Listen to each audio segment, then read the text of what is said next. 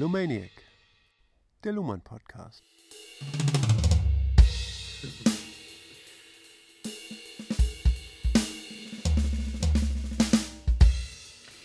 Willkommen zurück im heimischen Gefilde. Mein Wie- Name ist Ulrike Sumpfli. Ah, und hier ist Joachim Feldkamp. Hallo. Wir sind wieder zurück aus Kuba. Ja, wir haben eine sehr, sehr schöne Zeit dort gehabt. Und, aber wie ihr wahrscheinlich jetzt schon an dem Trommelwirbel gehört habt, ist unser Schlagzeuger wieder im Bunde. Das heißt, wir sind wieder zu Hause. Kein Pferdegalopp äh, Galopp mehr, kein äh, Dauerwindsausen, kein Ja. Eisverkäufer. Ei, Elado! Auch keine Papageien mit störenden Zwischenrufen. Genau. Es ist uns nicht gelungen, dem Luhmann, dem äh, Papageien das Wort Luhmann beizubringen. nee, tatsächlich. Obwohl er als hochbegabt galt, Ja. hat er das verweigert. Nein, er hat immer nur Hola gesagt. Wie auch immer, es war ziemlich heiß. Die letzten zwei Wochen haben wir es nicht geschafft, tatsächlich ähm, noch eine Aufnahme zu machen. Es war auch schlichtweg zu laut. Wir entschuldigen uns nochmal für den sehr halligen Ton und äh, Dauerregen im Hintergrund als Störgeräusch. Wir haben das leider nicht wegbekommen. Ja. Also den Filter gibt es noch nicht, den Anti-Kuba-Filter. Tja, Nun hoffen wir, dass der Ton wieder besser ist äh, mit unserem kleinen Equipment hier. ja. Das wird er ganz bestimmt sein. Also die Aufnahmequalität war nicht besonders, man könnte noch mal dran arbeiten, ne? aber ich hoffe, ihr kommt damit zurecht. Ansonsten schreibt uns das auch irgendwie, ne? alles, was wir verbessern können, nehmen wir natürlich gerne auf. Ne?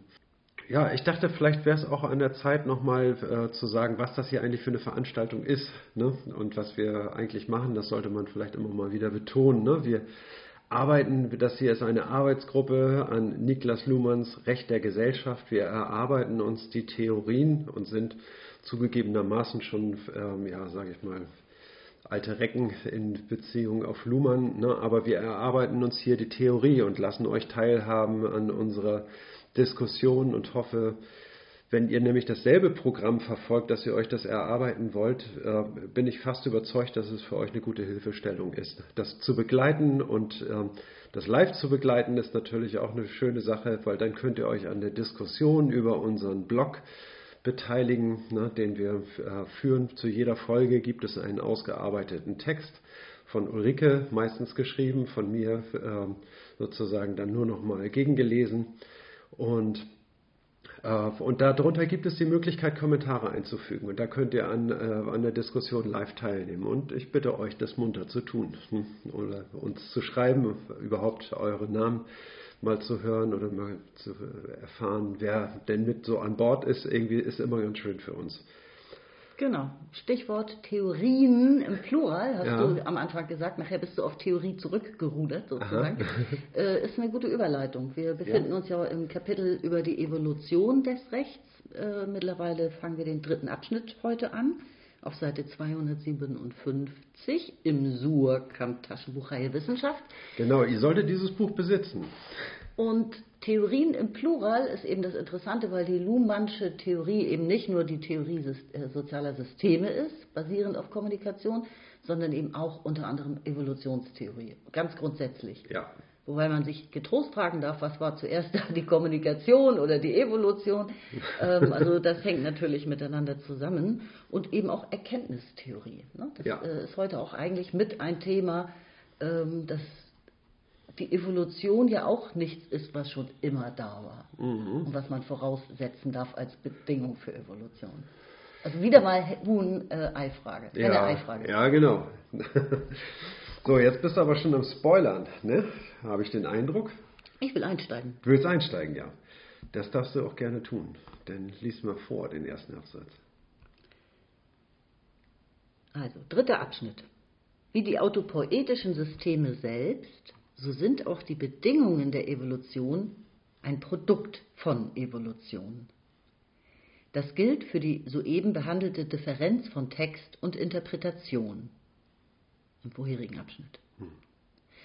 Aber auch das Auseinanderziehen von Einwirkungen auf Elemente, Variation, Einwirkungen auf Strukturen, Selektion und Einpassung in die Autopoiesis des Reproduktionszusammenhanges komplexer Systeme, Restabilisierung, also auch über das Auseinanderziehen in dieser Form entsteht selber als ein Produkt gesellschaftlicher Evolution. Kann man das verstehen? Ich finde ja. Okay. Viel besser kann man es nicht vorlesen, wegen der ganzen Klammern und des lang, der langen Sätze. Na gut. Die Schwelle zur Eigenständigkeit einer Rechtsevolution liegt in der operativen Schließung des Rechtssystems. Wir müssen diese Geschichtlichkeit der Geschichte mit im Blick behalten, wenn wir die einzelnen evolutionären Mechanismen darstellen. Also, das ist so ein Absatz irgendwie, da, äh, da fliegen so, gleich im ersten Satz eigentlich, irgendwie fliegen die Synapsen äh, aus der Bahn, könnte man sagen, irgendwie. Ne? Das ist äh, sehr markig, was hier zu lesen ist. Er schreibt im ersten Satz, wie die autopoetischen Systeme selbst, so sind auch die Bedingungen der Evolution ein Produkt der Evolution. Das ist, äh, da darf man auf keinen Fall drüber hinweglesen. Da muss man, ähm, da muss man reingehen, ne, um äh, zu verstehen, wovon hier die Rede ist. Wir beschäftigen uns mit einer Systemtheorie und es ist, ähm, ich sag mal, auch bei Luhmanns Schriften eine gepflegte Tradition am Anfang und der, bei der Einführung der Systemtheorie darauf hinzuweisen, dass die Systemtheorie selber zum Gegenstandsbereich dieser Theorie gehört. Mhm. Ne? Das Ja. heißt also, dass wir, wenn wir uns mit Theorien beschäftigen, ne, dann ist das gesellschaftliche Kommunikation. Ne, oder Theorien sind ähm, Strukturen der Kommunikation, die reproduziert werden und versucht werden, im wissenschaftlichen Alltag zu etablieren, um damit Probleme zu durchdenken. Und, ähm, und diese Theorien sind ein Produkt der Kommunikation. Die Kommunikation ist ein Produkt der Evolution und somit ist auch die Evolutionstheorie ein Produkt der Evolution. Ganz genau. Und erkennen können, also Erkenntnistheorie braucht es dafür ja auch. Ja, Ne, sicher. dass wir überhaupt die Evolution erkennen Als, als ein können. ne? Zwischenschritt brauchen wir, um zu diesem Standpunkt und zu dieser Einsicht zu gelangen, äh, brauchen wir eine Erkenntnistheorie. Richtig. Ne? Und einen klaren Anfangspunkt gibt es eben auch nicht. Niemand kann sagen, wann Kommunikation entstanden ist. Ja. Richtig. Das erste Wort auf, dieser, auf diesem Planeten. Ja. Ne? Das ist also äh, unbeobachtbar, wird es auch für immer bleiben. Ja, das erste Wort sowieso. Ne? Wir müssen auch von ganz anderen Voraussetzungen angehen. Ne? Wir sind immer mittendrin. Ne? Theoriemodelle, die äh, von einem bestimmten, von einer bestimmten Erkenntnis angehoben haben, wie zum Beispiel äh, René Descartes, irgendwie, der das Subjekt begründet mit seinem methodischen Zweifel und fortan wurden viele Theorien äh, auf dem Grundbegriff des Subjektes gestützt und äh, ich möchte sagen, dass der ganze Idealismus von dieser Erkenntnis anhebt ne? und äh, das heißt also, dort hätten wir einen Anfang der Theorie. Sowas gibt es bei der Systemtheorie nicht. Wir sind immer mittendrin. So, kommen wir zum zweiten Satz. Ne? Das gilt für die soeben behandelte Differenz von Text und Interpretation. Aber auch das Auseinanderziehen von Einwirkung auf Elemente, Variation, Einwirkung auf Strukturen, Selektion und die Einpassung der Autopoiesis des Reproduktionszusammenhanges komplexer Systeme, Restabilisierung, entsteht selber als ein Prozess gesellschaftlicher Evolution Produkt. als ein Produkt ähm, gesellschaftlicher Evolution. Das heißt, wir haben hier äh, Differenzen. Ne? Diese Differenzen, auf die wir gekommen sind, Text und Interpretation, das ist eine Differenz, die Luhmann eingefügt hat und sagt irgendwie, da haben wir die Möglichkeit der Variation auf der einen Seite, nämlich durch Interpretation, das, was wir lesen, anders zu verstehen, als, äh, als vielleicht der Urheber des Textes ursprünglich mal angedacht hat. Beziehungsweise das, was der Urheber mal gedacht hat, da haben wir, da ist ja nur der Text von übergeblieben. Und das heißt also, wenn wir Rückschlüsse auf das, was er gedacht hat, ziehen, dann sind es möglicherweise immer andere Rückschlüsse. Ne? Das heißt also, auf jeden Fall haben wir hier die Möglichkeit einer Variation gegeben. Und zugleich ist der Text ja immer derselbe. Das heißt also, wir haben durch den Text auch eine Stabilität auf der anderen Seite. Ne? Und das sind die ähm, Also an diesen beiden, an dieser Differenz macht Luhmann die Möglichkeit des Rechtssystems fest, ähm, zu evaluieren. Zu evaluieren, nämlich etwas Stabiles zu fixieren, ne, worauf man sich dann immer weiter äh, berufen kann. Auf der anderen Seite die Variationsmöglichkeiten, die eben für eine Flexibilität sorgen. Das lassen wir nur äh, mal am Rand stehen und äh, beschäftigen uns nur mit dieser Differenz und sagen, wir haben diese Differenz von Text und Interpretation gefunden. Möglicherweise finden wir noch andere Mechanismen oder Differenzen der Evolution, äh, die äh, vielleicht an dieser Stelle besser funktionieren. Ne? Vielleicht kommen die Linguisten und sagen, wir haben ein anderes Begriffspaar, was wir, äh, was wir als Alternative anbieten würden. Ja, ich weiß nicht, ich bin jetzt kein Linguist, kann da nichts vorschlagen, aber auf jeden Fall ist diese, äh, diese Herangehensweise ist ja selber ein Produkt der Evolution. Ne? Und deswegen, wenn andere Differenzen besser funktionieren in der Evolutionstheorie, dann wird man wahrscheinlich dazu übergehen, die dann zu selektieren, diese Differenz zu selektieren und damit die Evolutionstheorie zu verändern und äh, auf einem höheren Niveau zu versuchen zu restabilisieren. Ne? Mhm. Möglicherweise geschieht das so. Und Restabilisierung bedeutet auch, dass äh, das, was verändert wurde und dann akzeptiert wurde in der Kommunikation, ja. In die zukünftige Reproduktion einzupassen. Er verwendet den Ausdruck ja. Einpassung Richtig. Ne, in die Autopoesis. Das heißt, das System reproduziert sich künftig nach neuem Muster, könnte man sagen. Es ist dann nicht mehr möglich, einen neu geäußerten Sachverhalt ja. oder Begriff zu ignorieren. Ja. Der muss dann standardmäßig mit berücksichtigt werden. Das ist Richtig. dann der gelungene Change. Genau. Ne, aber also könnte auch abgelehnt werden und das System reproduziert sich nach wie vor nach alten Muster. Ja. Ne, aber ähm, es muss ja einmal diese Entscheidung treffen, ja oder nein. Ja. Darauf läuft es hinaus. Äh, interessanterweise ne, sehen wir hier gerade das Produkt einer kleinen Evolution. Nämlich Luhmann hat vorher immer von, also vorher hier im Buch immer von Variation, Selektion, Stabilisierung gesprochen. Stimmt. Später in Gesellschaft der Gesellschaft, das hatten wir festgestellt, das ist ja ein spätes Werk von ihm, ne? da hat er äh, dann immer von Restabilisierung gesprochen ne? und hat das auch begründet. Ne? Und ähm, ja, das heißt also, hier hat er einen, einen, äh, einen besseren Begriff für Stabilisierung eingeführt, ne, weil es, es muss immer eine Restabilisierung sein, weil das nämlich auf die Einheit des Systems rekurriert. Ne.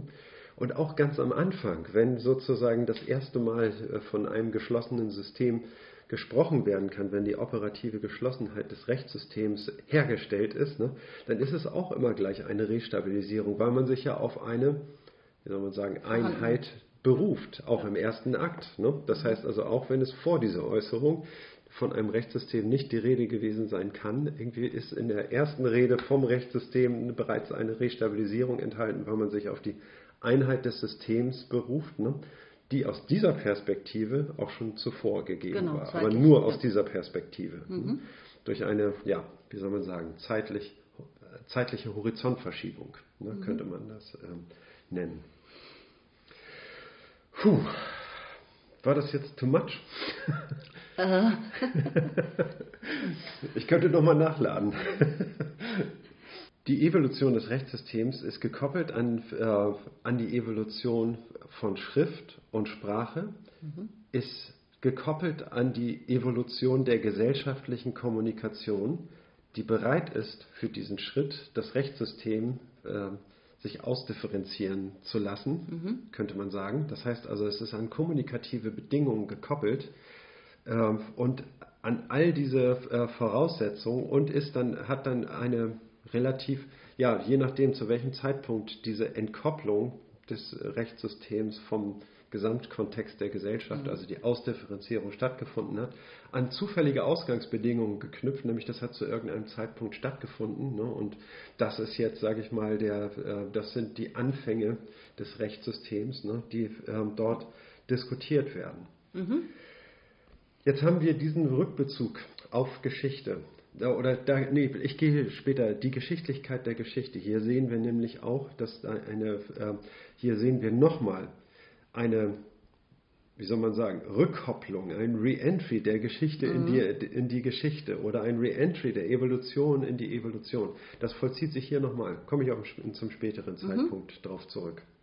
Ja, der Begriff der Geschichte musste ja auch überhaupt erstmal gefunden werden. Und das äh, ist ja eben auch markant, wurde er erst meines Wissens äh, im Übergang zur funktionalen Ausdifferenzierung der Gesellschaft. Ja.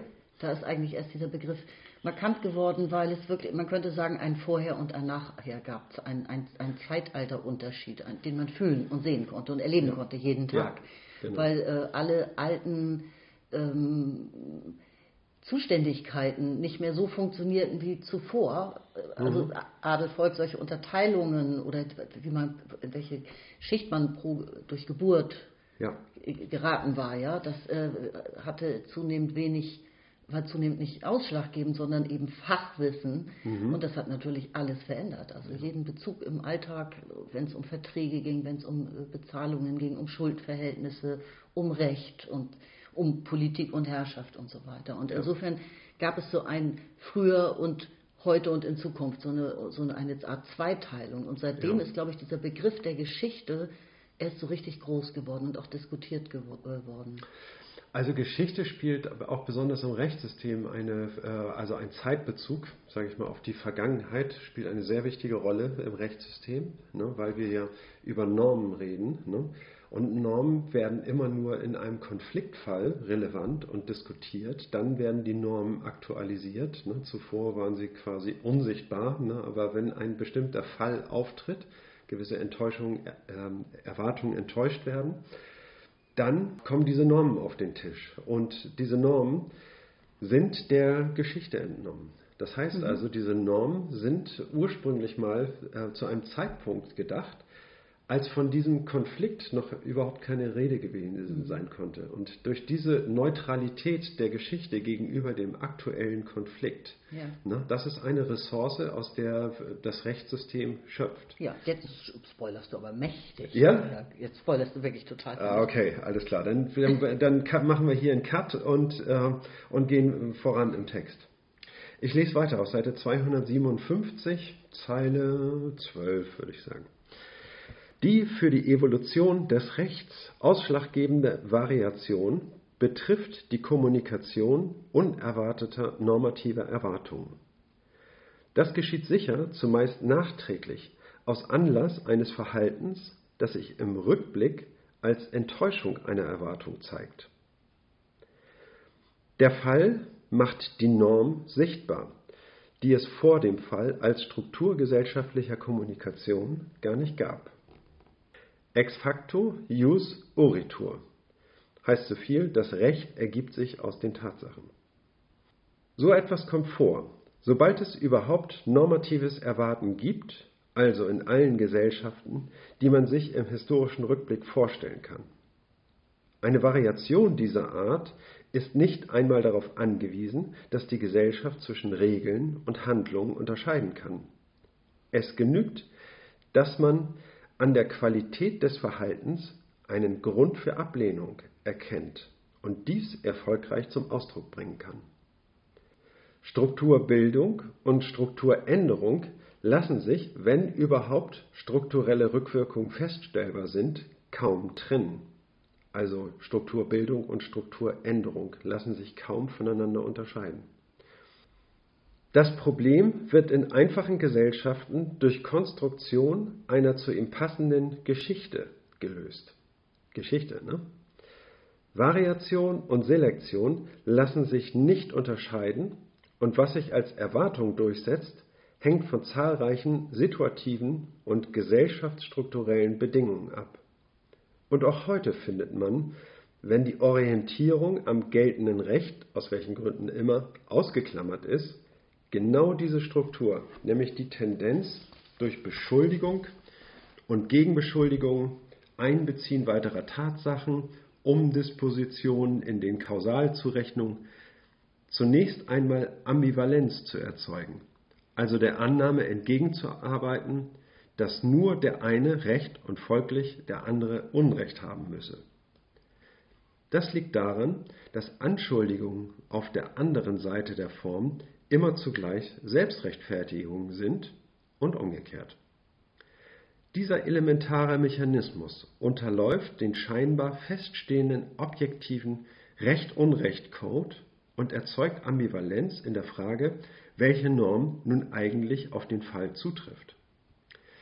In einer solchen Tendenz zur Ambivalentisierung des Normbezugs dürfte der Ausgangspunkt für eine Evolution liegen, der dem daraus resultierenden Klärungsdruck abzuhelfen versucht. Also Tendenz zur Ambivalentisierung des Normbezugs ist, glaube ich, hier der Dreh- und Angelpunkt. Aber wir gehen an den Anfang zurück, ne, des sehr langen Absatzes. Was sagt er zunächst? Die für die Evolution des Rechts ausschlaggebende Variation betrifft die Kommunikation unerwarteter normativer Erwartungen. Also hier geht es um diesen Punkt, dass oft erst durch eine Beschuldigung, durch eine Klage, durch einen Wutausbruch, was auch immer, Ja. durch Kommunikation jedenfalls sichtbar wird, dass es Normen gab, gefühlt schon immer Ja. gab. Nun werden sie verletzt, zumindest in den Augen bestimmter Personen Genau. ja, äh, oder Aussagen. Äh, und das wird jetzt erstmals zum Ausdruck gebracht. Und das setzt die Variation des Rechts in Gang. Genau. Und ja, also ich, ich kann mich erinnern, äh, mit der Seenotrettung im Mittelmeer war genau das Thema vor ein paar Jahren, so äh, bei der Flüchtlingskrise, als es losging, 2015, 16 glaube ich, 16 glaube ich. Und da gab es ähm, auch eine große Petition, Gesine Schwan war da, die Schirmherrin. Ähm, es ging darum, dass eben es natürlich eine Norm ist, Ertrinkende nicht ertrinken zu lassen. Ja, das ist nicht nur eine Norm, das ist auch ein Gesetz. Also, Und äh, darüber aber eben ja nicht im Alltag geredet wird. Es, Ja. ist, äh, es wurde also eine Norm gebrochen, die aber sonst nicht Thema ist. Es wurde plötzlich schlagartig einer, mit Breitenwirkung klar, dass es diese Norm gibt. Und sie wurde sichtlich verletzt durch Nichtrettung und äh, so kamen dann eben Diskussionen in Gange. Und Ja. Sowas hat es natürlich schon immer gegeben. Also das schildert Luhmann hier ja eine, es wird eine Enttäuschung äh, glaubhaft zum Ausdruck gebracht. Ja, man hat eine Erwartung gehabt, über die hat man selbst noch nicht mal nachgedacht vielleicht. Ja, Ja. aber in dem Moment, wo sie enttäuscht wird, mhm. na, da flippt man aus. da gibt es Streit. Ja, Da gibt es Streit genau. und Enttäuschung. Ne? Ja. Enttäuschung und ähm, Vorwürfe, ne? genau. gefolgt von Rechtfertigungen. Nun sagt er hier, in den alten tribalen Gesellschaften, also so verstehe ich das zumindest hier, die jetzt noch gar keine Schriftkultur hatten, ne, in denen äh, vielleicht der Häuptling äh, und, und ja, entscheidend war oder die Zugehörigkeit zu, zum, zur Familie oder zum Stamm zum Ja. Beispiel. Ja. Ähm, da hat es vermutlich solche Streitigkeiten auch gegeben. Mit Sicherheit. Ne? Aber man hatte kein, kein weder schriftliches Recht noch überhaupt ein ausdifferenziertes Rechtssystem, auf das man sich berufen äh, konnte. Und das wurde vermutlich situativ gelöst auf Grundlage ähm, bisheriger er Erfahrungen. Also ich meine, es gab diese Divinationspraxis, die den Weg bereitet hatte. Ja, wie haben Sie das gelöst? Also wie, was, worin bestand die Lösung? Also ich denke, es, es gab genauso damals Diskussion, Kom Kommunikation. Ja. Und ähm, es, es wurde dann meinetwegen eine, äh, ein, ein Variationsvorschlag genauso wie heute akzeptiert oder abgelehnt, ja, genau wie heute. Allerdings wurde das ja nicht verschriftlicht und lässt sich nicht also, beweisen, sozusagen, ab welchem Zeitpunkt es, und deswegen kann man auch gar nicht ernsthaft auseinanderhalten, Ja. wer hat da wann was variiert in der Kommunikation. Genau. Und dann wurde es anders fortgesetzt.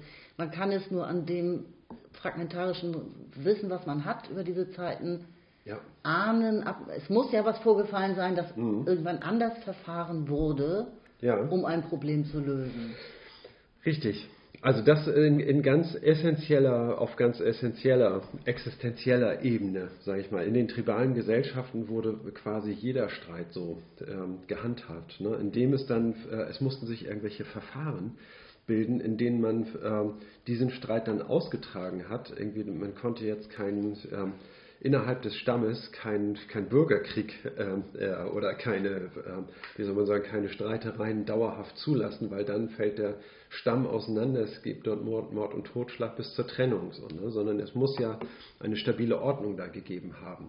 Wie hat man diese stabile Ordnung wiederhergestellt? Ja, indem es für Streitfälle Verfahren gab, wo man die Position gegeneinander geführt hat, dann eine Schlichtung versucht hat ne? und dann ganz nebenbei äh, gibt es, äh, sind dann eben auch die Normen, die es innerhalb dieses Stammes gab, zum Vorschein getreten und äh, haben entweder erneut für Enttäuschung gesorgt oder, oder für eine Läuterung irgendwie und ähm, so, dass man dann sagt, gut, dann äh, muss ich dem nachgeben oder zumindest wird man dann dem, äh, dem Richterspruch, sag ich mal in Anführungszeichen, ich weiß nicht, inwiefern es dort Richter gab, irgendwie nachgeben. So, ne? Das war, das war äh, die Vorgehensweise. Aber hier sehen wir jetzt noch keine Verwendung von Schrift, jedenfalls am Anfang nicht. Ne? Und das heißt also eine äh, da waren sozusagen war eine Streitschlichtung und ein äh, Rechtsverfahren kaum voneinander zu trennen. Mhm. Ne? Das heißt also, da gab es keinen Unterschied. Ne? Um das nochmal einmal anders zu sehen, ne, macht er ja nochmal ähm, das Thema so auf, dass er sagt, genau dasselbe lässt sich beobachten in unserer Gesellschaft, mhm. in der modernen Gesellschaft, jenseits der Gerichtshöfe. Ne? Das heißt also, so ähm, laufen, sage ich mal, die ähm, Verhandlungen im, im Alltag irgendwie, wenn äh, gegenseitig enttäuschte Erwartungen mhm. auftreten und, äh, und dort Klärungen stattfinden. Ne? Genau, und da kommt er jetzt auf den wahnsinnig interessanten Punkt mit den, mit den Normverletzungen, dass, dass es einen Trend gibt das, äh, zur Ambivalenz. Also ja. bei der, in der Kommunikation versucht der Beschuldigte seine Unschuld zu beweisen, also er selbst rechtfertigt ja. sich. Aber, aber es hat eben auch eine andere Seite, derjen, derjenige, der beschuldigt, ja. selbst rechtfertigt sich auch. Warum er nämlich beschuldigt. Ja. Dass er unschuldig ist. Das ist sozusagen die Rechtfertigung für seine Unschuld und die Schuld des anderen. Es ist immer eine Zwei-Seiten-Form. Ja. Und im Grunde erzeugt das bei denjenigen, die Recht sprechen sollen oder die entscheiden sollen, ähm, natürlich eine Ambivalenz. Also der eine hat nicht nur, nur könnte auch Recht haben, der zuvor als, ja. als un, dem man das Unrecht zuordnete. Ja. Und das ist so ein bisschen der Keim wohl des Bedarfs nach Recht. Jein, will man so sagen. Der Keim des Rechts, also erst eine, eine häufig, er schreibt zu einem späteren Zeitpunkt, erst die Verdichtung von Problemlagen mhm. ne, äh, führt zu der Forderung nach einem stabilen Recht. Ne? aber du hast recht natürlich. Das ist die, ähm, das ist die Keimzelle, ne? aber es ist noch nicht hinreichend, sagen, also, sagen wir mal so. Ich würde auch nicht sagen die Keimzelle für die Entstehung des Rechts, sondern die Keimzelle für den Bedarf ja. Äh, einer, eines Verfahrens, ja, einer, einer, einer, einer, einer Regelung. Verdammt nochmal, eine Regelung. So. Also er schreibt ja hier, es gibt einen elementaren Mechanismus. Ne? Ja. Wer anschuldigt, selbst rechtfertigt sich zugleich. Ja, ja. Und wer beschuldigt wird, rechtfertigt sich zugleich. Das steht jetzt genau. noch nicht, aber das kann man auch sagen. Ja. Und er sagt, dieser elementare Mechanismus unterläuft den scheinbar feststehenden und man könnte sagen scheinbar objektiven Recht-Unrecht-Code. Ja. Ne? Also es ist eben nicht so einfach und so objektiv zu sagen, wer oder was Recht auf der Rechtsseite steht. In diesem Fall. Ne? Es ist ja immer am Fall orientiert. Mhm. Ne? Und äh, da ist eben jeder Fall hat ganz viele Facetten ne, und äh, ganz viele Blickwinkel ermöglicht das. Ne. Und jetzt, und was, was die ähm, Beschuldigten machen, sie erzählen eine Geschichte. Sie erzählen mhm. die Geschichte, warum sie davon ausgegangen sind, dass das in Ordnung war, was sie tun, ne, mhm. oder warum sie das tun, ne, und wie es dazu gekommen ist, ursprünglich mal. Ne. Das leiten sie aus der Geschichte her und aus normativen Erwartungen, genau. die eben auf, äh, wie soll man sagen, auf Verständnis stoßen. Richtig, beide Seiten beziehen sich auf Normen und jetzt gilt, gilt es praktisch Norm versus Norm. Genau. Wessen Norm ist jetzt wichtiger oder trifft Richtig. die andere Norm nicht auch zu? Also genau. du sitzt im Bus äh, und hast eine Frau nicht gesehen, eine alte Frau, und die stürzt beim Anfahren. Ja. Und du hättest ihr ja verdammt nochmal den, den Platz anbieten können. Ja. Und dann könnte man jetzt sagen, es ist doch die Norm einer älteren ja. Dame den Platz anzubieten. Man könnte aber auch argumentieren, äh, ist es nicht auch die Norm, dass ich in mein Handy versunken bin und da Nachrichten lese und nicht so sehr auf meine Umwelt achte? Ja, ist das nicht auch genau. erlaubt? Und ja. ein, praktisch die Norm macht das nicht jeder. Genau. Ich habe gar nicht hingeschaut, also habe mich nicht Genau, habe gar nicht darauf geachtet irgendwie. Ne? Ist es die Norm, aufmerksam sein zu müssen? Muss ich da sitzen und meine Umwelt beobachten? Ja. Also dann stünde mhm. es auch wieder Norm gegen Norm. Und ja. das, das, sind ja diese spannenden Argumentationen. Dann. Ja, genau. Und auch äh, die Art und Weise, wie es legitim ist, äh, Erwartungen zum Ausdruck zu bringen. Nämlich nicht irgendwie harsch und fordernd, irgendwie, sondern wohlmeinend und erinnernd. Äh, das ist auch so eine Norm. Das entspricht auch Norm mhm. sozusagen. Ne? Also das heißt also, dieses normative Geflecht gerät ins Wackeln. Ne? Und mhm. jetzt muss, muss, es sozusagen neu ähm, ausjustiert werden. Immer an, an dem aktuellen Fall. Ne? Und ansonsten gibt es keinen Grund, irgendwie da irgendwas zu diskutieren. Richtig, also eigentlich wird, glaube ich, auch so eine Art Hierarchisierung des, der Normen damit versucht zu erreichen. Ne? Welche Norm steht darüber? Welche Norm wäre wichtiger? Also zum Beispiel Erste Hilfe leisten. Es steht als Norm, könnte man sagen, in der Hierarchie über diversen anderen Normen. Ja. Ne? Und äh, sagt dann, scheiß auf diese Norm, scheiß auf diese Norm. Oberste Norm. Oberste, noch- oberste Norm natürlich Ja. he helfen Ja, in bestimmten Fällen. genau. Lebensretten. Ja. Leben retten.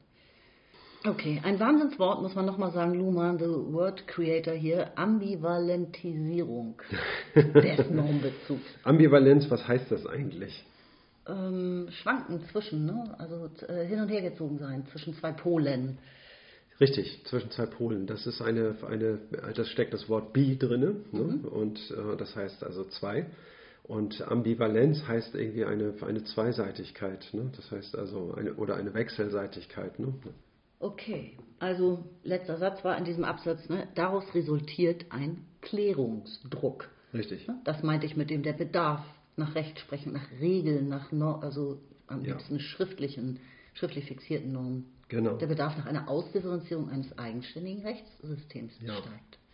Genau. Und aber diese, äh, der Ausgangspunkt für eine Evolution ne, heißt auch hier, dass man einen Rückbezug auf die Geschichte macht. Ne? Das heißt also, dass man eben auch, äh, dass Variation nicht einfach sich so vollzieht, ne, sondern dass Variation heißt irgendwie, dass man sich auch erinnert, dass früher Dinge mal anders gewesen sind und die die äh, geändert werden müssen auf, auf Grundlage einer Problemlage, die nicht so vorhergesehen war. Ne? Und das heißt also, die ähm, Geschichte wird dadurch eben auch ein wenig verändert. Wir hatten ja den Fall, dass, man, ähm, dass wir zwei Antipoden haben, ne, die unterschiedliche normative Erwartungen hatten und äh, an- aneinander, miteinander kollidiert sind und jetzt gegenseitig voneinander enttäuscht sind. Und beide erzählen ihre Geschichte. Ne, und jetzt muss die, die Geschichte, sage ich mal, äh, quasi urteilen. Ne? Genau. Und, Und- fertig ist das spannende Gerichtsdrama. Ja. Aus Geschichten entsteht Geschichte. Das ist ja ein echter Feldkampf. Nee, ist kein echter Nö, Feldkampf. schade. Nö, habe ich irgendwo aufgesnappt. Weiß ich nicht mehr wo. Trotzdem gut. Ich lese weiter. Seite 258. In sehr einfachen Verhältnissen wird man kaum unterscheiden können, ob derjenige, der die Ordnung stört, dies aus welchen Motiven auch immer einfach tut oder ob er es tut, weil er sich selber im Recht glaubt. Er wird, wenn erwischt, versuchen, sich irgendwie zu verteidigen und dadurch an der Wiederherstellung oder auch Modifikation einer erwartbaren Ordnung mitzuwirken. Aber mangels einer ausdifferenzierten, in schriftlichen Texten fixierten Rechtsstruktur lassen sich Rechtskonflikte von einfachen Enttäuschungen ohne Anspruch auf ein Recht dessen, der als Störer erscheint, kaum unterscheiden. Die multifunktionale Kontextierung aller sozialen Einrichtungen, vor allem natürlich familialer und religiöser Art, macht eine feste Regelbildung schwierig, da die Situationen, in denen diese Einrichtungen in Anspruch genommen werden, sich zu stark unterscheiden und daher als unvergleichbar erscheinen.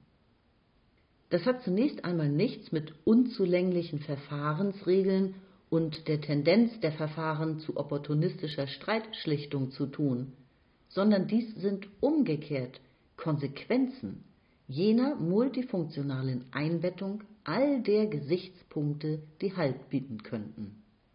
Daher rührt auch der Eindruck, den heutige Beobachter gewinnen könnten, dass es in solchen Gesellschaften kein Recht oder nur repressives Recht, nur Strafrecht gibt. Deshalb beginnt auch die Benutzung von Schrift nicht gleichsam oben, nicht mit der Fixierung der wichtigsten Regeln oder Gesetze, sondern unten, nämlich mit dem beweiskräftigen Festhalten von Ereignissen, etwa Versprechungen oder Leistungserfüllungen. Umso mehr beeindruckt dann die diese Grenze sprengende frühe Entwicklung eines vorderasiatischen Verkehrsrechtes und dann die davon anscheinend weitgehend unabhängige Entwicklung des römischen Zivilrechts. Ich spule mal zurück an den Anfang und lass uns da Satz für Satz durchgehen. Ne? Ja. In sehr einfachen Verhältnissen wird man kaum unterscheiden können, ob derjenige, der die Ordnung stört, dies, aus welchen Motiven auch immer, einfach tut oder ob er es tut, weil er sich selber im Recht glaubt. Mhm. Er wird, wenn erwischt, versuchen, sich irgendwie zu verteidigen und dadurch an der Wiederherstellung oder auch Modifikation einer erwartbaren Ordnung mitwirken. Also, das heißt, also wir haben es jetzt mit äh, erstmal mit dem Inklusion, mit einer Inklusion, sage ich mal, der Störenfriede zu tun. Ne? Wir haben eine Ordnung und diese Ordnung ist zunächst mal unthematisch. Ne? Jetzt kommt äh, ein Stör, tritt ein Störenfried auf und macht etwas anders. Ne? Dadurch wird erstmals die Ordnung thematisch. Ne? Das heißt also, es treten andere Leute auf, ne, die den Störenfried äh, darauf hinweisen, dass er die Ordnung stört. Und dadurch wird die Ordnung zum ersten Mal thematisch. Und jetzt auch die Frage, irgendwie, was ist denn eigentlich unsere Ordnung? Mhm. Ne? Dabei sind wir sehr stark auf das Erinnerungsvermögen der Beteiligten angewiesen, was denn eigentlich die Ordnung ist. Und diese Uneindeutigkeit wird, ist auch die Grundlage der Verteidigung, sage ich mal, ähm, deswegen der Störenfriedes. Ne, der versucht jetzt, sage ich mal, sich selber zu rechtfertigen, indem er sich auf eine bestimmte Ordnung beruft ne, und äh, somit die Unbestimmtheit an der äh, äh, Ordnung reduziert. Ne? Mhm. Und das Gleiche äh, versuchen eben die äh, Ankläger auf der anderen Seite. So, das ist jetzt irgendwie in einer rein mündlichen Kommunikation der Fall. Ne? Ja. Ne? In einer schriftlichen, gehen wir weiter im Text. Mangels einer ausdifferenzierten, in schriftlichen Texten fixierten Rechtsstruktur lassen sich Rechtskonflikte von einfachen Enttäuschungen ohne Anspruch auf ein Recht dessen, der als Störer erscheint, kaum unterscheiden. Das heißt so viel, dass wir in einer Situation, in der wir gar kein schriftlich fixiertes Recht haben, wären diese äh, Klärungsversuche äh, wie soll man sagen, eine, wäre eine rechtliche Auseinandersetzung mit dem Fall von einer, wie soll man sagen, bloß äh, verbal ausgetragenen äh, Auseinandersetzung mit dem äh, Fall kaum zu unterscheiden. Ne? Die sind ähm, erst die äh, Verwendung einer von Schrift die sozusagen auch dem, äh, der Rezeption von Schrift und der Zitierfähigkeit einen, einen Rahmen bietet, also ein Verfahren anbietet, irgendwie in, dem, in dem es möglich ist, irgendwie äh, Schriften zu zitieren und äh, diesen Schriften entsprechendes Gehör zu verleihen und Interpretationsmöglichkeiten anzubieten. Erst dann ähm, wird ja das schriftliche äh, Recht überhaupt erst interessant. Ne? Aber bevor das nicht eingeführt wurde, kann eine rechtliche Auseinandersetzung mit einer verbal geführten Auseinandersetzung kaum äh, äh, unterschieden werden. Mehr, mehr, soll das nicht bedeuten, ja? Na, ich weiß nicht, vielleicht ist auch der Punkt dabei, dass der, der stört, auch einen Anspruch auf Recht hat. Na klar. Das Verfahren, also erst die wirklich rechtliche Auseinandersetzung, die als rechtliche Auseinandersetzung dann sichtbar wird und als rechtliche Auseinandersetzung thematisiert wird. Ja. Erst diese Art von Verfahren, diese Art, diese Art von Umgang mit einer enttäuschten Erwartung ja. sichert eigentlich auch dem Störer Rechte zu. Mhm. Und hört ihn eben an, er kann zum Ausdruck bringen, was seine normativen Erwartungen sind und wes ja. ne, oder weswegen er die Erwartungen anderer verletzt hat. Genau. Also ich glaube, dass es in, ähm, ohne rechtliches äh, Schild darüber, ich weiß nicht, wie ich das ausdrücken soll, ohne die Etikettierung, wir sind jetzt in einem Rechtsverfahren sozusagen, ja. ähm, geht das völlig unter. Ja, das wird dann einfach gelöst, du verhältst dich nicht, so, nicht mehr so in Zukunft. Dann gibt es Gemaule oder äh, so, eine kleine Rechtfertigung, die aber so vielleicht vor sich hingemurmelt wird, nicht ernst genommen wird und dann war es mhm. das. Aber das dass der, An, dass der Beschuldigte auch Rechte hat, wird eigentlich, glaube ich, erst richtig ausdifferenziert eben in, durch ein Verfahren. Ja, na klar. Also äh, das Verfahren äh, bringt natürlich diese Position, ähm, stellt sie nebeneinander und vergleicht sie miteinander und, äh, und versucht, sage ich mal, auch zu klären, welche Normen denn eigentlich gegolten haben die Norm des einen, die Norm des anderen oder ganz andere Normen. Ne? Die sind, ähm, die überhaupt noch nicht thematisch geworden sind, weder in der Anklage noch in der Verteidigung. Ne? Das sind die, ähm, das ist die Ausgangssituation. Aber ich denke mal, dass wir ein, ähm, dass wir, solange wir nur auf die Erinnerung einer Ordnung angewiesen sind ne, und nicht irgendwas Fixiertes haben, auf das wir uns berufen können, bleibt, dass er, er die rechtliche Kommunikation einfach auf der Ebene einer situativen Klärung mhm. von, äh, von Konflikten. Genau, und ja. im Rahmen nämlich der Familie oder gerade noch vielleicht des Stammes oder Verbandes. Genau. Ne? Und im ja, Verband ist schon eine sehr hohe äh, Weiterentwicklung. Also die, genau. der Verband hat eigentlich gar nicht so eine große Rolle gespielt. Man kannte genau. sich nicht wirklich in Verbänden. Ja. Ne? Verbände sind eine sehr lose Verbindung. Richtig. Ne? Und ähm, er schreibt ja hier, die sozialen Einrichtungen, die es damals gegeben hat, das war eben Familie oder religiöser Art. Ja. Viel mehr war das nicht. Und die waren für die Klärung auch zum Beispiel ökonomischer Fragen zuständig. Ja, also ja. für alles waren die zuständig. Es gab, gab eigentlich nur wenige Institutionen, an die man sich halten konnte. Und an erster Stelle stand die Familie. Ich gehe jetzt mal weiter in dem äh, nächsten Satz. Die multifunktionale Kontextierung aller sozialen Einrichtungen, vor allem natürlich familialer und religiöser Art, wo er dieses Wort familial her hat, keine Ahnung, macht eine feste Regelbildung schwierig, da die Situationen, in denen diese Einrichtungen in Anspruch genommen werden, sich zu stark unterscheiden und daher als unvergleichbar erscheinen. Die feste, also eine multifunktionale Kontextierung aller sozialen Einrichtungen. Ne?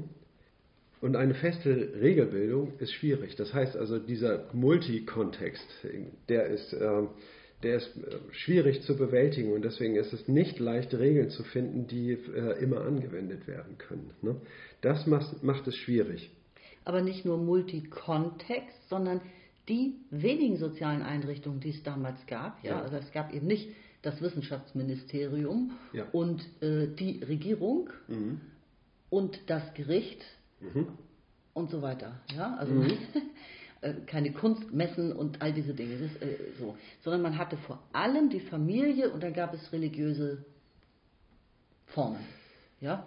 Institutionen vielleicht auch. Ja. ja. Institutionalisierungen von religiösen Glaubensarten. Ich weiß nicht, wie Religion damals zelebriert wurde, aber dafür gab es sicherlich auch schon Regeln, so Divination unter anderem. Natürlich. So, und diese Einrichtung, diese wenigen Familie- und Religionsansprechpartner, könnte man sagen, ja. die waren multifunktional für alles zuständig in der Gesellschaft, was gelöst werden musste, nämlich auch für ökonomische Fragen, auch für Heiratsfragen, auch für äh, Eigentumsansprüche. Eigentums, für, ja, genau, ja. Eigentumsansprüche ja. und eben auch für rechtliche Fragen und, und, und. Die waren für all das, für wissenschaftliche Fragen sozusagen, würden wir heute sagen, was es eigentlich Richtig. war. Die waren multifunktional. Es so. gab aber nur die Familie und die Religion, viel mehr gab es nicht. Ja. Und die Haus, was in einem Haushalt abging, mhm. ähm, war mhm. eben auch nicht dazu geeignet, dass jetzt äh, für, für einen riesigen Verband äh, der, der äh, geografisch sich über große Flächen erstreckt oder so, zu einem ja. Regelwerk umgesetzt zu werden, um dort auch angewendet zu werden. Ja. So, so, verstehe ich das.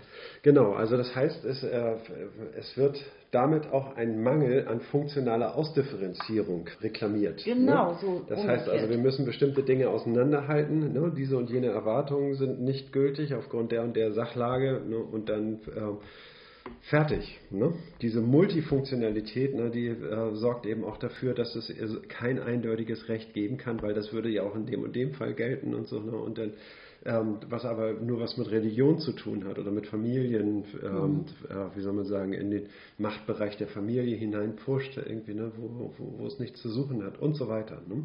Genau, und in diese Situation kommen noch die Fälle rein, die auch unvergleichbar sind, die auch total unterschiedlich sind. Und Richtig. Nicht, also nicht vielleicht völlig unvergleichbar, aber schwer zu vergleichen sind. Die Situationen sind jedes Mal anders.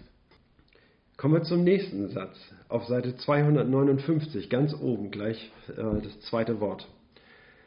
Das hat zunächst einmal nichts mit unzulänglichen Verfahrensregeln und der Tendenz der Verfahren zu opponistischer Streitschlichtung zu tun, sondern dies sind umgekehrt Konsequenzen jener multifunktionalen Einbettung all der Gesichtspunkte, die Halt bieten könnten. Nicht wahr? Da haben wir doch wieder Religion und Familie. Ne, das ist das, was Halt gibt. Diese beiden Pfeiler ja. äh, hat es eigentlich in den tribalen Gesellschaften gegeben. Die Familie und die Religion, das sind die beiden ja. Pfeiler, die Halt geben. Bevor du jetzt auf deinen Punkt äh, wieder zurückkehrst, würde ich sagen, irgendwie was, äh, was fügt Luhmann dem jetzt gerade hinzu? Welche Überlegung? Dass es nichts damit zu tun hat, dass man damals wahrscheinlich auf eine Art opportunistische Weise Streit geschlichtet hat. Aus heutiger Sicht könnte man Genau. das so beobachten. Opportunistisch heißt, Das heißt, die Gelegenheit beim Shop äh, Opportunity, ja, beim Ja. Shop packend und, und sich der Seite der einfacheren Lösung, die sich, äh, also die mehr Erfolg für einen selbst anbietet, zuzuwenden. Genau, also ähm, eine Entscheidung äh, nur, dass sie der Situation gerade gerecht wird, so zu fällen, dass sie der Situation gerecht wird. Ne? Und das heißt, und nicht das Allgemeine, sage ich mal, dabei im Blick behalten, ne? sondern nur irgendwie mit dem Fokus auf der Situation, irgendwie Streit geschlichtet, alles gut. Ne? Das ist, äh, wäre opportunistisch. Ne? Und dem gegenüber steht ihr nun das Recht mit einem äh, zeitlich überlagernden äh, Sinn. Ne? Ähm, Also es hat weder mit den Unzulänglichkeiten der Verfahrensregeln zu tun, noch mit der Tendenz, dass in den Verfahren opportunistische Streitschlichtung im Vordergrund steht, ne? sondern das ist äh, umgekehrt die Konsequenz jener multifunktionalen Einbettung all der Gesichtspunkte, die Halt bieten können. Ne? Das, ist der, äh, das macht die Schwierigkeit aus, rechtliche Normen zu formulieren, die immer Geltung haben. Ja, also es äh, werden verkürzte Schlüsse gezogen, würde ich sagen. Es wird nicht lang und breit argumentiert, sondern es wird gesehen, wie die Familie bisher mit sowas umgegangen ist, so wird sie auch diesmal damit umgehen, dann wird eine Entscheidung getroffen. Also es wird kein größerer Kontext aufgemacht. Ja, schon. Ich denke mal, dass jemand, der im Stamm lebt, irgendwie ne, ein neutraler äh, Beobachter, äh, der jetzt ein Statement geben soll zu diesem Streit, ne, der wird sich sehr gerne darauf berufen, dass schon die Väter und äh, Großväter und Urgroßväter das so gehandhabt haben, das Problem, und äh, dass es auch heute so gehandhabt werden soll. Das ist eine Berufung auf Tradition, ne, die vermeintlich äh, seit vielen Jahrtausenden Geltung hat. Ne. Nur erinnert er sich richtig, interpretiert er das Verhalten seiner Ahnen richtig. Ne? Also er hat irgendwie äh, ganz viele Unsicherheitsfaktoren mehren sich um, äh, um diese Darstellung. Ne? Und dann am Ende ähm, ist es nur, wie soll man sagen, sind es nur Formen, mit denen man eine Entscheidung zum Abschluss bekommen kann. Ne? Gut, und dann darf ich mal den nächsten Satz lesen.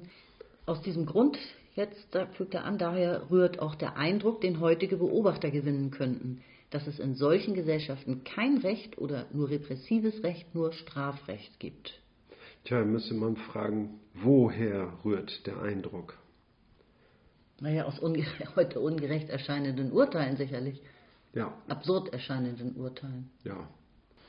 Also beobachtbar sind vor allem nur Strafen oder repressives Recht, also Einschränkung, dragonisch von oben verordnete Einschränkung, Freiheitseinschränkungen. Ne, Das ist das, was wir beobachten können. Das, Weil was übrigens, übrigens gütlich geschlichtet wurde, lässt sich nicht beobachten, weil es ist weg, es ist verschwunden. Also ich äh, fasse mal so zusammen, wie ich das verstehe. Aufgrund gewisser Komplexitätslagen, ne, die sich aus dieser Multifunktionalität ergeben. Aufgrund dieser Komplexität erscheint das Recht heute so, als wäre es nur repressiv, als wäre es nicht an der, äh, an der Funktion orientiert, ne, sondern sagt nur, das geht nicht und es straft. Ne, und Es straft sozusagen. Weil nämlich die Gründe dafür, dass, dass es so und so geregelt ist, nicht offen liegen, ne, zu schwer einzusehen sind. Ja. Und das erweckt den Eindruck, ne, als wär, sei es willkürlich und erscheint deswegen repressiv. Und deshalb beginnt auch die Benutzung von Schrift nicht oben, sondern unten. Mhm. Also was ist oben und unten? Oben bringt er ein Beispiel, äh, indem man gleich Gesetze schafft oder die wichtigsten Regeln aufstellt. Also Genau. Wer zuerst- sind wir eigentlich? Zuerst die zehn Gebote schafft. Ja. Aber bevor Ja. man die zehn Gebote geschaffen hat, als äh, Gesetze in Anführungszeichen, ja, äh, muss man unten anfangen, indem man erstmal beschreibt. Er sagt, das, ein beweiskräftiges Festhalten von Ereignissen war zuvor. Ja. So hat das Recht beg- begonnen. Unten. Und zum Beispiel, man hält äh, etwas fest, was versprochen wurde. Mhm. Oder eine Leistung, die erfüllt wurde, Check sozusagen, Vertrag erfüllt. Ja. Ja? Ja. So geht es los. Ja. Und nicht gleich die ganz große Regelung, so wollen wir alle leben. Also der Gesellschaftsvertrag ist nicht die erste Idee, sondern erstmal hält man die kleinen Dinge des Alltags fest, die beschrieben Mhm. werden müssen. Ich genau. schon wieder das Wort beschreiben. Das ist ja wieder Schrift, setzt wieder Schrift voraus. Ne? Ja. Nicht unbedingt. Also beschreiben kannst du ja auch äh, in mündlicher Kommunikation. Ja. Es ist sozusagen, hat die Bedeutung leicht etwas gewandelt, aber du hast eigentlich recht. Ja. Eigentlich kommt es von Schreiben. Richtig, das heißt also, die äh, Benutzung von Schrift erfolgt nicht von oben. Ich, äh, zehn Gebote finde ich absolut super. Ne? Das erste Gebot heißt nämlich, also das ist ja das ganz oben. Ne? Nicht die zehn Gebote, sondern das erste Gebot ist ganz oben irgendwie. Und das heißt, ich bin der Herr, dein Gott, du sollst keine anderen Götter haben neben mir.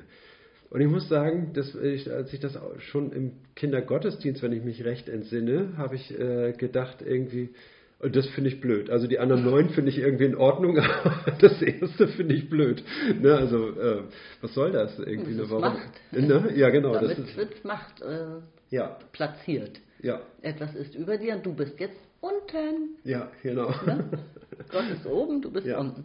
Das ist ein, ja, wie soll man sagen, Konflikt, den ich bis zum Konfirmandenunterricht durchgetragen habe irgendwie. Und dann haben wir uns mit dem Neuen Testament auseinandergesetzt. Und da wurde die Gottgleichheit des Menschen äh, thematisch. Mensch und Gott, indem er seinen Sohn gesandt hat, wurde er Gott zum Menschen und so weiter. Und da hat das alles eine andere Perspektive bekommen. So, ne? Aber da wurde man wieder eine kleine Stufe hochgepumpt sozusagen. Naja, da war ich dann wieder mit einverstanden. Ne? Aber es, da habe ich jetzt die Interpretationsprobleme. Was ist eigentlich ein Mensch irgendwie? Ne? Das habe ich äh, völlig verkannt. Ich dachte, das wäre eindeutig, aber ist es nicht. Mhm. Ja, egal. Gut, kommen wir zurück. Irgendwie, ne, also oben, da beginnt nicht die schriftliche Fixierung des Rechts, ne? in dem gleich die ganz schweren Themen angefasst werden, mhm. ne, sondern die Schrift hat unten begonnen, in dem Ergebnisse einer Verhandlung festgehalten werden. Zunächst mal protokollarisch, später äh, in Form von, äh, von Regeln, ne, die dann als Best Practice für, für bestimmte Fälle gedient haben. Ne.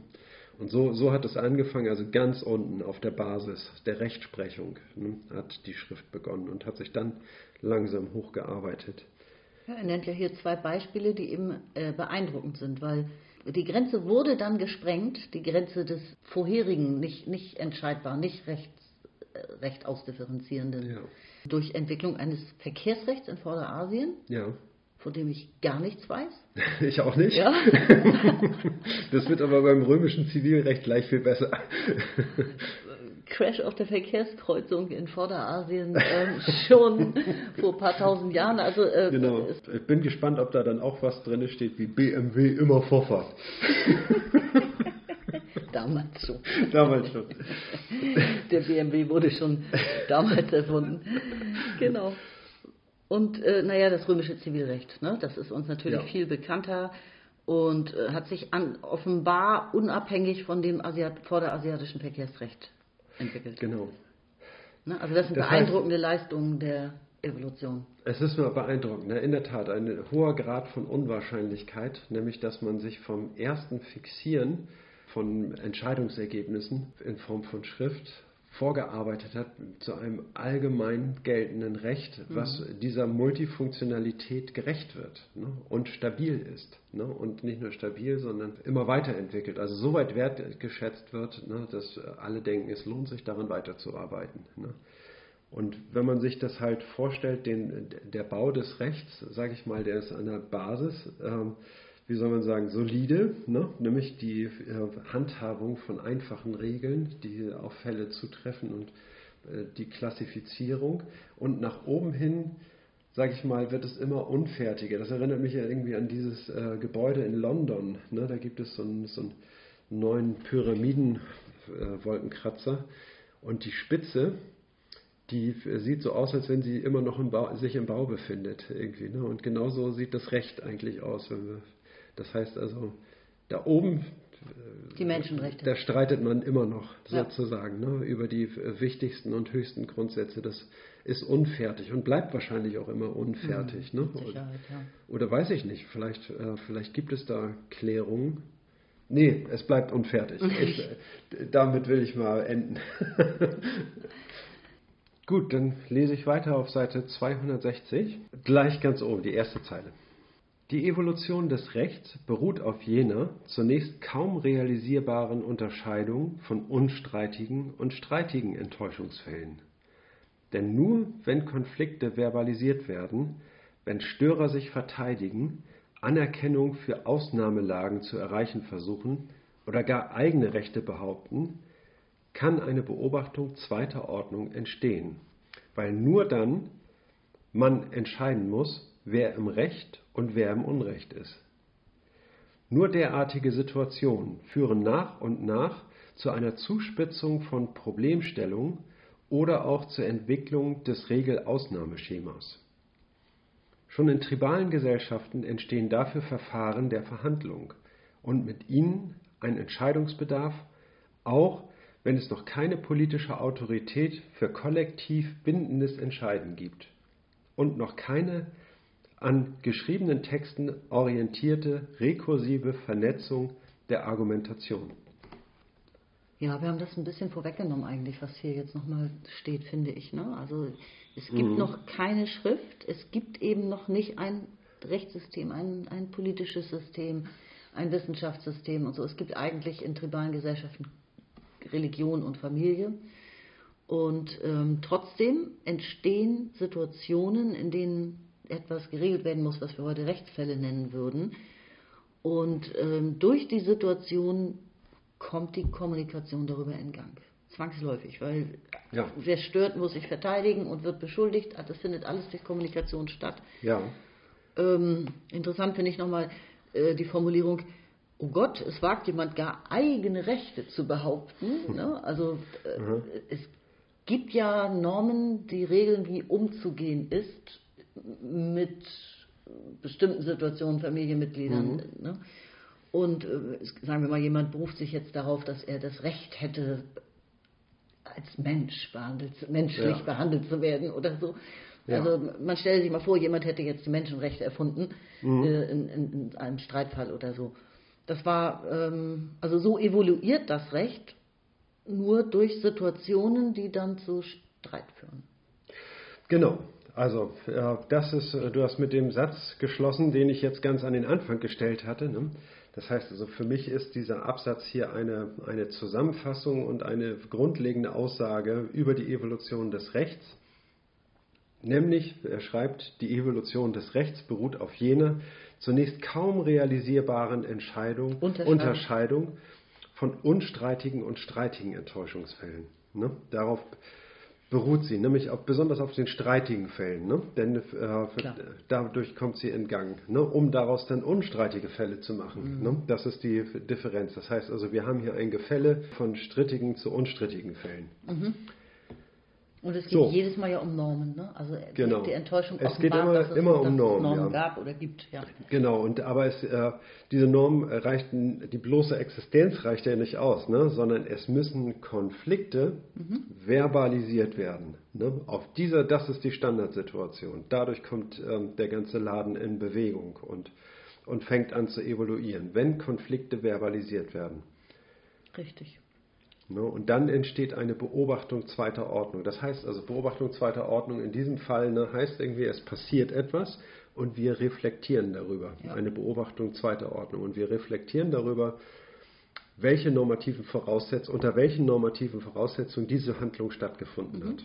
Ne?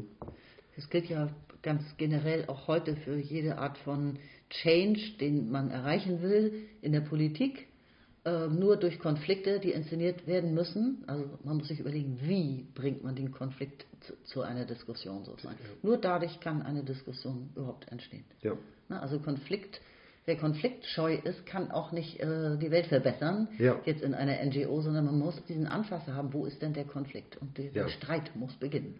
So, und jetzt heißt also nur diese Situation. Ne? Das heißt also, das ist die Ausgangssituation. Da wird, äh, werden Konflikte verbalisiert. Und nur diese Art von Situation können zu einer Zuspitzung von Problemstellung mhm. und zur Entwicklung eines Regelausnahmeschemas führen. Ne? Das heißt also, Entwicklung, ein, ein Schema, ein Regelausnahmeschema ist ja auch, sage ich mal, eine normative ja. Umgangsform so, sozusagen, ne? die dann eben sagt, also wir stellen erstmal ein allgemeines Gesetz auf ne? und sagen irgendwie, okay, das ist das beste Gesetz, was wir erstmal haben, aber in diesem Fall ne, soll das Gesetz nicht gelten. Ne? Das ist der, das Regelausnahmeschema ne? und ist sozusagen eine Erweiterung der ja, normativen äh, Beschreibungs, der Beschreibungsform, ne, wie Normen beschrieben werden können. Ne. Wir können nicht anders, das nicht anders ausdrücken, als erstmal Allge etwas Allgemeines zu definieren und dann dafür Ausla Ausnahmen zu bestimmen. Ne. Und auf die Art und Weise kommen wir dem so langsam bei, in Ermangelung, sage ich mal, eines einfachen, gültigen, allgemeinen Gesetzes. Ja, du bist jetzt schon auf Gesetzgebungsebene, also auch ohne Gesetze muss ja Recht gesprochen werden in diesen äh, frühen Gesellschaften. Ja, Normen. Ich ja. würde so einfach sagen Normen. Mhm. Ne? Ich, das habe ich jetzt ein bisschen synonym verwendet. Ja. Naja, und dann müssen wir nur, sage ich mal zum Schluss, also wir haben ja immer die Geltungsquellen des Rechts thematisiert. Ne? Und äh, was sind die Geltungsquellen? Und, äh, und davon haben wir Entscheidendes abhängig gemacht, was äh, was die Möglichkeiten des Rechts angeht. Und wenn wir keine vernünftigen Geltungsquellen haben, dann äh, wird es schwierig. Aber man sieht an, an dieser Problemstellung ne, oder an, den, an der Art und Weise, wie das Recht entstanden ist, dass das letztlich gar nicht so eine wichtige Frage ist, ne, sondern dass eigentlich diese Normen ständig debattiert werden und immer wieder geprüft werden an neuen Situationen. Ne, und dadurch entsteht was, ohne dass eine politische Autorität sich in diese Position versetzt hat, überhaupt kollektiv bindende Entscheidungen zu treffen. Naja, vor allem hat es zu dieser Zeit noch gar nicht diese große Herrschaft über ein ganzes Reich gegeben, die fühlbar jeden Tag dein Leben, genau. Leben wirklich reguliert und beeinträchtigt oder so. Richtig, ne? Ja. Und äh, wir hatten ja ähm, auch schon in der letzten Sei ähm, Sitzung oder vorletzten Sitzung, ich weiß es nicht mehr ganz genau, irgendwie, da haben wir eben halt über irgendwelche Herrscher gesprochen, ne, die dann irgendwie Gesetze erlassen haben und die sie dann so in Kraft gesetzt haben, dass das überhaupt nicht das Entscheidende ist, ne, sondern das Entscheidende ist, die, wie mit solchen Situationen umgegangen wird. Daraus entsteht das Recht, nicht daraus, dass sich da jetzt irgendwie eine Autorität hinsetzt ne, und, ähm, so, ja. und vom Thron, sage ich mal, eine, eine rechtliche Ordnung Ordnung entlässt und die funktioniert dann oder nicht. Mhm. Nein, nein. Das entsteht in der Praxis ne? mhm. und, und ist letztlich nur äh, von einer politischen Autorität begleitet. Ne? Mhm. Und, ähm, ja, da ging es um so ein Vermächtnis ne? ja. eines verstorbenen Herrschers, der die Art und Weise, wie er sein Reich führen möchte oder seinen Staat oder was immer das damals war. Ja. Da ging es um, kannst du dich erinnern, wie hieß der noch? Solon. Solons ja. Gesetz gewesen. Genau, Solon war derjenige, der, äh, sage ich mal, dafür geort, äh, gesorgt hat, ne, dass Recht schriftlich fixiert wird ne, und eine ich will nur sagen, auf äh, politische Autorität kommt es in, im Prozess der Evolution des Rechts überhaupt nicht an ne, oder auf äh, eindeutige Geltungsquellen, ne, sondern das Recht etabliert sich im, ja, in diesen Standardsituationen, Konflikte, die mhm. verbalisiert werden. Ne, daran mhm. wächst das Recht. Dann würde ich jetzt weiterlesen. Ja. ja. Seite 260. In einer abstrakteren Version kann man diese Ausgangslage auch so darstellen, dass die evolutionäre Errungenschaft von Sprache und Recht die Gesellschaft nicht nur wie eine Population von Lebewesen strukturell ihrer Umwelt anpasst, sondern darüber hinaus auch vorübergehende Anpassungen an vorübergehende Lagen ermöglicht. Abrupt ausbrechende Konflikte müssen fallweise gelöst oder doch entschärft werden. Das erfordert nicht unbedingt starr durchgehaltene, von Fall zu Fall tradierte Entscheidungsregeln, geschweige denn umweltangepasste Normen.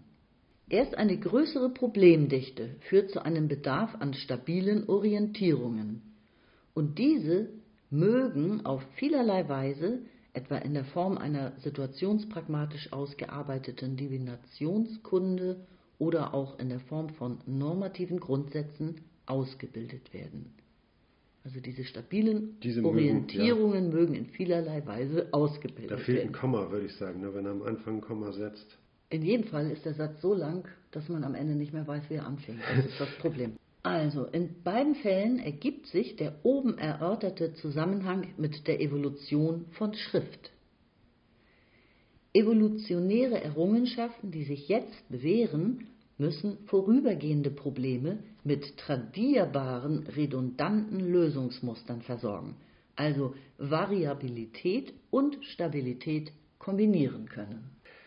Das heißt also, die evolutionäre Errungenschaft von Sprache und Recht ermöglicht es der Gesellschaft nicht nur eine gewisse Stabilität zu erreichen, mhm. sondern gleichzeitig auch eine Flexibilität oder mhm. Variabilität bezogen auf einzelne Situationen. Ne? Das heißt also, es, äh, Die Gesellschaft würde nicht damit klarkommen, nach starren äh, Rechten zu funktionieren. Würde nicht laufen. Mhm. Ne? Äh, das geht nur, wenn, weil eben immer Fälle auftreten können, die mit, dem, mit solch einer starren Rechtsprechung nicht kompatibel sind, ne? die für allseitige Enttäuschung sorgen ne? und damit eben auch zu einer äh, Entlassung des Rechts. Ne? Das Recht muss ja immer den, den Zuspruch der Gesellschaft finden. Also brauchen wir eine Form, in der wir den einzelnen Fall würdigen und uns damit auseinandersetzen und überprüfen, ob die gängigen Normen äh, mit äh, auf diesen Fall angewendet werden können oder nicht. Ne? Und das leistet das, äh, das Rechtssystem, was auf Sprache und auf Schrift basiert. Genau, die, die Schrift hat er hier ganz am Anfang des Absatzes aber noch nicht erwähnt, sondern richtig. erstmal nur Sprache und Recht. Ja. Und ähm, ich finde. Was ähm, schließt du daraus? Daraus schließe ich, dass er im Moment sogar noch von der Zeit vor Erfindung der Schrift spricht.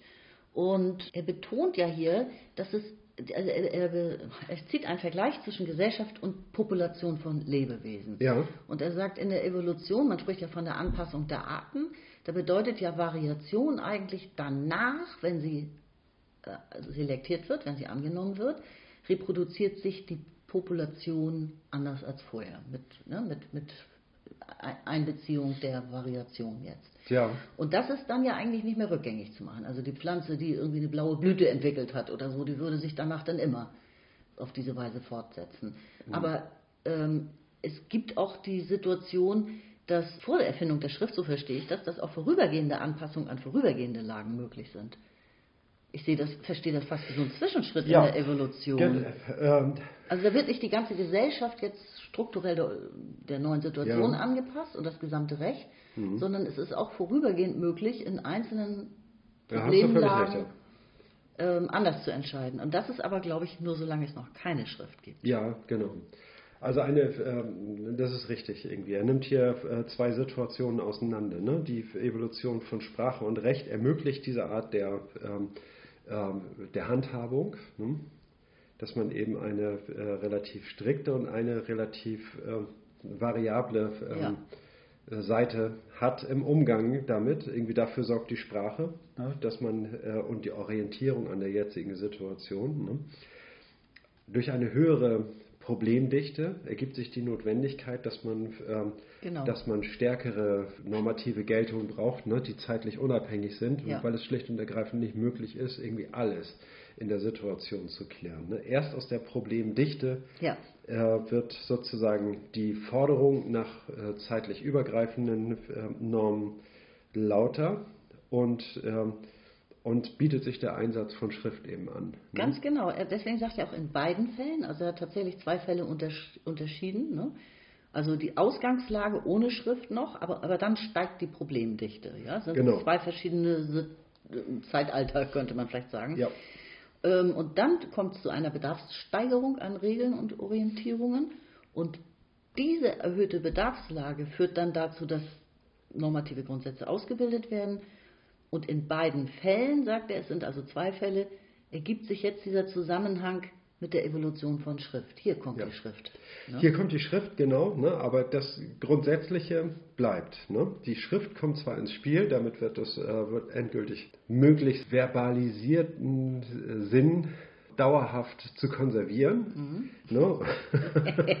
Was für eine Ausdrucksweise, ja. ja aber es stimmt, ja. Ne? Mhm. Äh, und auf der, aber das äh, sorgt für Stabilität, aber gleichzeitig wird über Interpretation, wie wir das besprochen haben, die Möglichkeit der Variabilität äh, äh, eingeschlossen, womit es dann eben auch möglich ist, auf äh, spontane Situationen zu reagieren.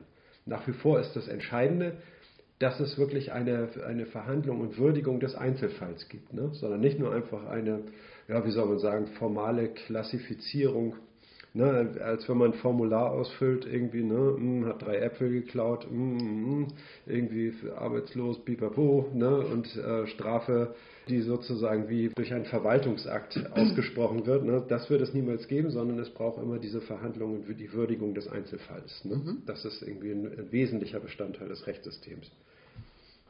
Und also in dieser Übergangszeit, als die Schrift dann langsam immer mehr zur Verfügung steht und für Recht ja. genutzt wird, hat, hat man halt das Problem lösen müssen, dass es ja diese alten, tradierten Lösungsmuster gab. Die dürfen ja auch nicht auf einen Schlag zerstört werden, dann sind alle Normen verletzt. Das würde auch nicht funktionieren. Also man muss, muss jetzt Variabilität und Stabilität kombinieren können. Ja. Und die, die Stabilität bedeutet ja auch immer Redund.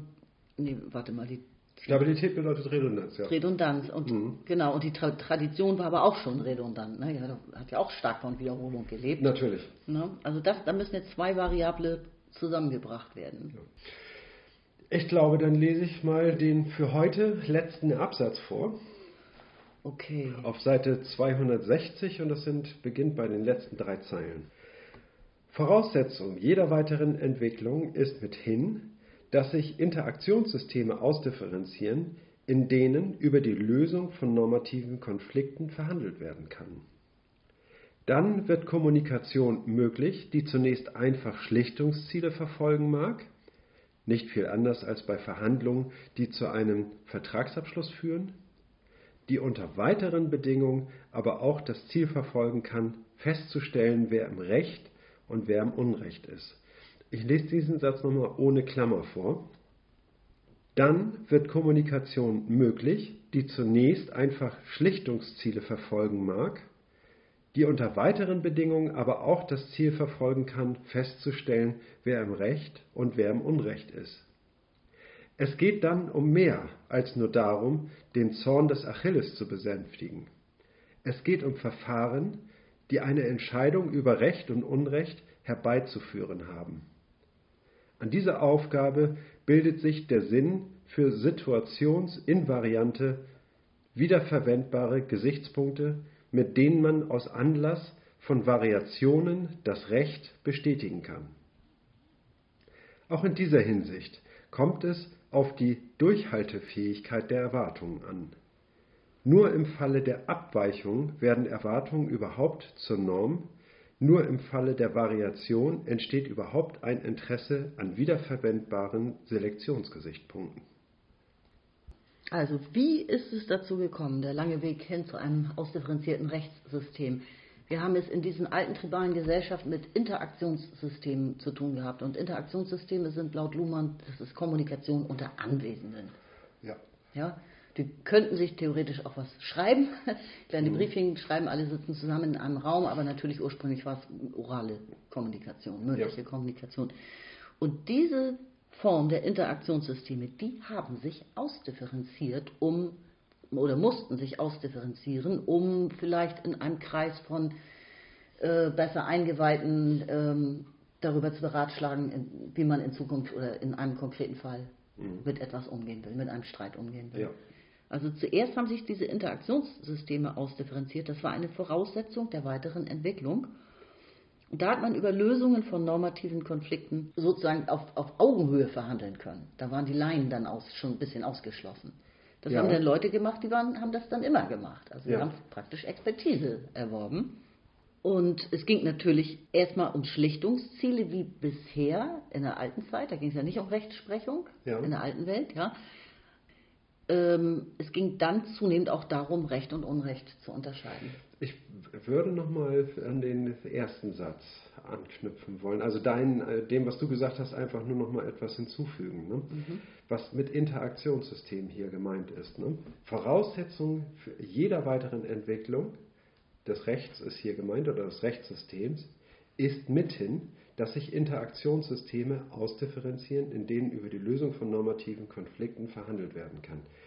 Diese Interaktionssysteme sind quasi eine, äh, wie soll man sagen, eine äh, institutionalisierte äh, Organisation von, innerhalb von Gesellschaften, die eben dafür zuständig ist, dass diese Konflikte ordentlich abgewickelt werden. ne? Mhm, Das heißt, genau. also das beginnt äh, mit der ähm, ich nehme mal einfach ein Beispiel mit der Festnahme eines, äh, eines äh, mutmaßlichen Straftäters, ne, der dann äh, von der Polizei festgenommen wird. Dem werden zunächst mal seine Rechte vorgelesen. Oh, aber die Polizei ist erst sehr spät erfunden worden.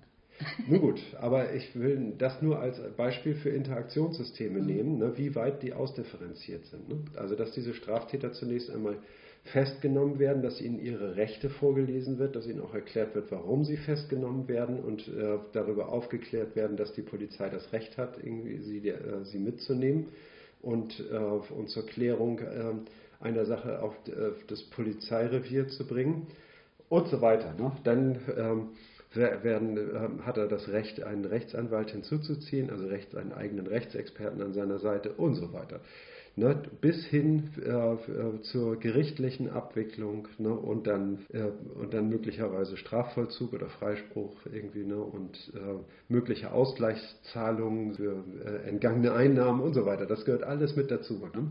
Und ähm, das ist der, dieses Interaktionssystem, ne, also wir sprechen von Interaktion, tatsächlich muss da auch Interaktion stattfinden, ne? also gesellschaftliche Kommunikation, in dem dieser Fall verhandelt wird. Ne? Ja, er hat ja hier noch eine Fußnote und verweist sogar auf die Divinationspraxis.